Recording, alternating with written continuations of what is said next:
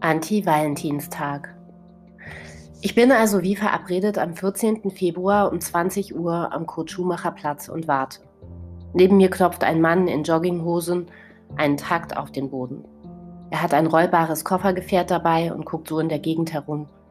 Ich frage mich, ob er auf einen Bus wartet, ohne an der Haltestelle zu stehen, und woher der Takt kommt, den er mitklopft. Kopfhörer trägt er jedenfalls nicht.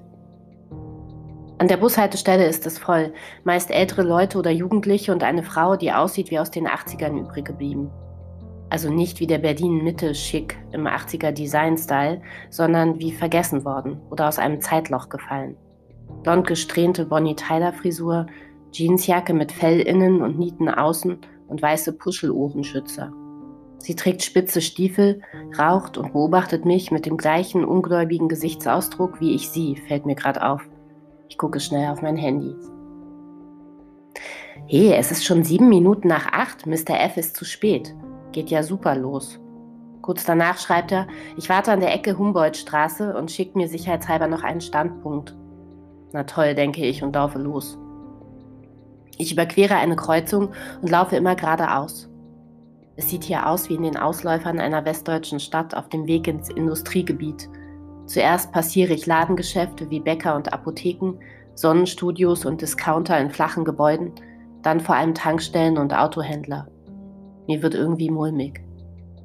An der Ecke Humboldtstraße steht F und grinst. Na, sagt er und wir umarmen uns. Er riecht gut, fällt mir wieder auf. Und dass er heute Sneakers trägt, das finde ich allerdings irgendwie verdächtig. Heute ist alles verdächtig. Alles gut, sagt er und lächelt. Ich nicke stumm. Ich merke, ich bin etwas angespannt. Da lang, weiß er, und wir laufen die Straße entlang, bis er vor einem Tor und einer grauen Mauer stehen bleibt, die an eine rote Ziegelsteinmauer angrenzt. Ist leider schon geschlossen, aber wir können über das Tor oder die Mauer klettern, sagt er, schaut vorfreudig. Geradezu frohlockend. Elf, was machen wir hier, will ich wissen. Wir gehen spazieren, sagt er und schwingt sich mit einem Hochstütz auf die Mauer, reicht mir von oben die Hand und sagt, na komm, ich helfe dir. Ich schaue mich um, reiche ihm erst meine Tasche und stütze mich auch hoch, reiße mir dabei meine neue Strumpfhose am Knie auf und als ich auf der anderen Seite im schwarzen Schwarz lande, tue ich so, als wäre das alles ganz normal. Das mit der Strumpfhose und dem Schwarz. Ich habe keine Ahnung, was er vorhat, noch wo wir sind. Das ist eine echte Vertrauensübung für mich, denke ich. Er reicht mir meine Tasche, nimmt meine Hand und führt mich auf einen Weg. Es knirscht unter unseren Füßen. Er bleibt stehen, gibt mir etwas, schaltet es an und sagt, für den Fall der Fälle habe ich das hier für dich, falls wir uns verlieren oder so. Ich schaue in meine Hände und sehe eine Art Stirnlampe, die ich aus Höhlenforscherfilmen kenne. Du verarscht mich doch, sage ich. Wir gehen nicht in irgendeinen Bunker, oder? Ach was, er fängt ab. Das wäre hier geradezu postapokalyptisch romantisch. Nein, wir sind bloß auf einem Friedhof. Oh, sage ich und schaue mich um. Es ist stockduster, aber stimmt. Etwas weiter sehe ich ein paar rote kleine Lichter. Grableuchten, denke ich. Hilfe, spinnt er? Was habe ich mir denn da eingebrockt? Du weißt schon, dass man in Schottland an Geister glaubt und all das, sage ich zaghaft. Naja, aber wir sind ja hier in Reinickendorf. F, wir stören die Totenruhe in der Nacht, wispere ich schon etwas ernster. Und was ist, wenn der Parkwächter kommt? Ich spüre seine Hand kurz an meiner Wange und denke schon, dass er mich küssen will. Es ist so duster, dass ich sein Gesicht nicht sehen kann. Die Höhlenlampe beleuchtet nur meine kaputte Strumpfhose. Wir gehen bloß spazieren. Und wenn der Parkwächter kommt, zeige ich ihm die Ringe, die ich dabei habe und erkläre ihm die ganze Situation. Beruhige dich. Es ist ja Valentinstag. Ich halte jetzt die Höhenlampe höher, weil ich sein Gesicht sehen muss. Er grinst und als er mein entsetztes Gesicht sieht, fängt er an zu lachen. Du bist echt gemein, sage ich, ebenso entsetzt wie vorher. Ach was, findet er. Ist ein guter Anti-Valentins-Spaß. Er nimmt wieder meine Hand und er lässt sie auch nicht mehr los bei unserem Spaziergang zwischen Hecken und alten Gräbern, die wir nur erahnen im Schummerlicht. Seine Hand ist ziemlich warm. Wir bewegen die Finger nicht. Ich habe Angst, dass er mich loslässt, wenn ich die Finger bewege. Irgendwann bewegt er seine, aber er greift nur etwas fester zu und macht ein Geräusch dabei. Was? frage ich. Ich habe nichts gesagt. Ach, ich dachte, sage ich, da war ein Geräusch. Ich habe ein Kloß im Hals und mir ist ein bisschen schlecht. Ich bin nicht so gut mit Friedhöfen.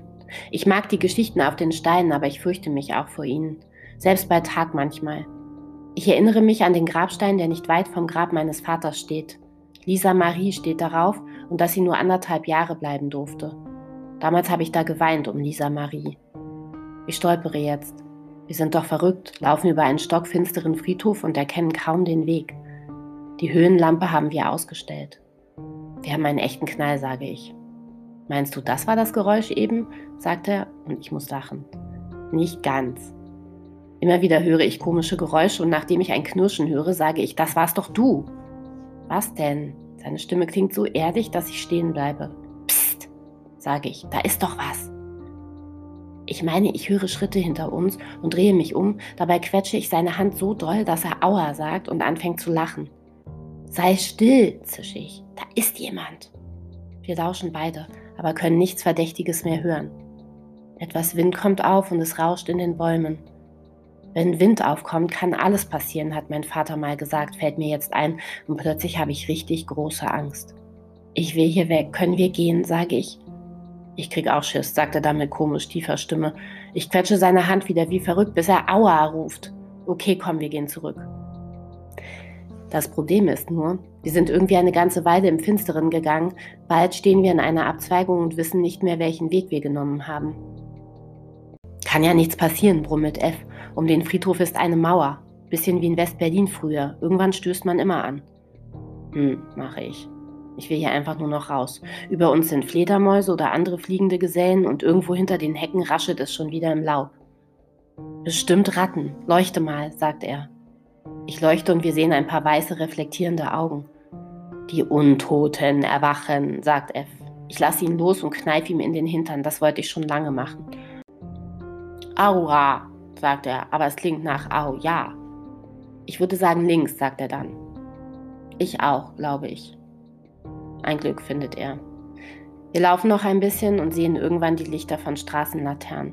Ich bin echt erleichtert. Das Gefühl zwischen Magen und Kehlkopf beruhigt sich. Wie durch ein Wunder finden wir die Mauer. Zumindest kommt es mir so vor. Es ist allerdings nicht der Teil der Mauer, über den wir hereingekommen sind, sondern die alte rote Ziegelsteinmauer und die ist nochmal höher. Äh, vielleicht schaffe ich die nicht, sage ich. Ich habe Höhenangst. Auch das noch, stöhnt er. Und ich muss plötzlich so lachen, dass ich merke, dass ich dringend mal muss. Und jetzt muss ich auch noch Pipi, sage ich. Es wird immer besser, findet er. Ist wie ein Ausflug in den Zoo mit meinen Nichten und Neffen. Wir laufen weiter nach rechts durchs Gestrüpp und ich habe das Gefühl, meine Strumpfhose hängt mir nur noch in Fetzen von meinem rechten Bein. Mein Knie friert und meine Blase drückt. Da endlich ist die graue Mauer mit dem Tor. F ist schon oben und springt herunter. Ich denke, dass es eine Notsituation ist und nutze die Chance. Ziehe mir meinen Rock herunter, hocke mich hin und pinkle. Ehrlich gesagt liebe ich es, im Freien zu pinkeln. Ist eine Kindheitserinnerung. Ich hocke da also so, als ich von der anderen Seite höre, Hallo? Meinst du, du kommst noch mal nach?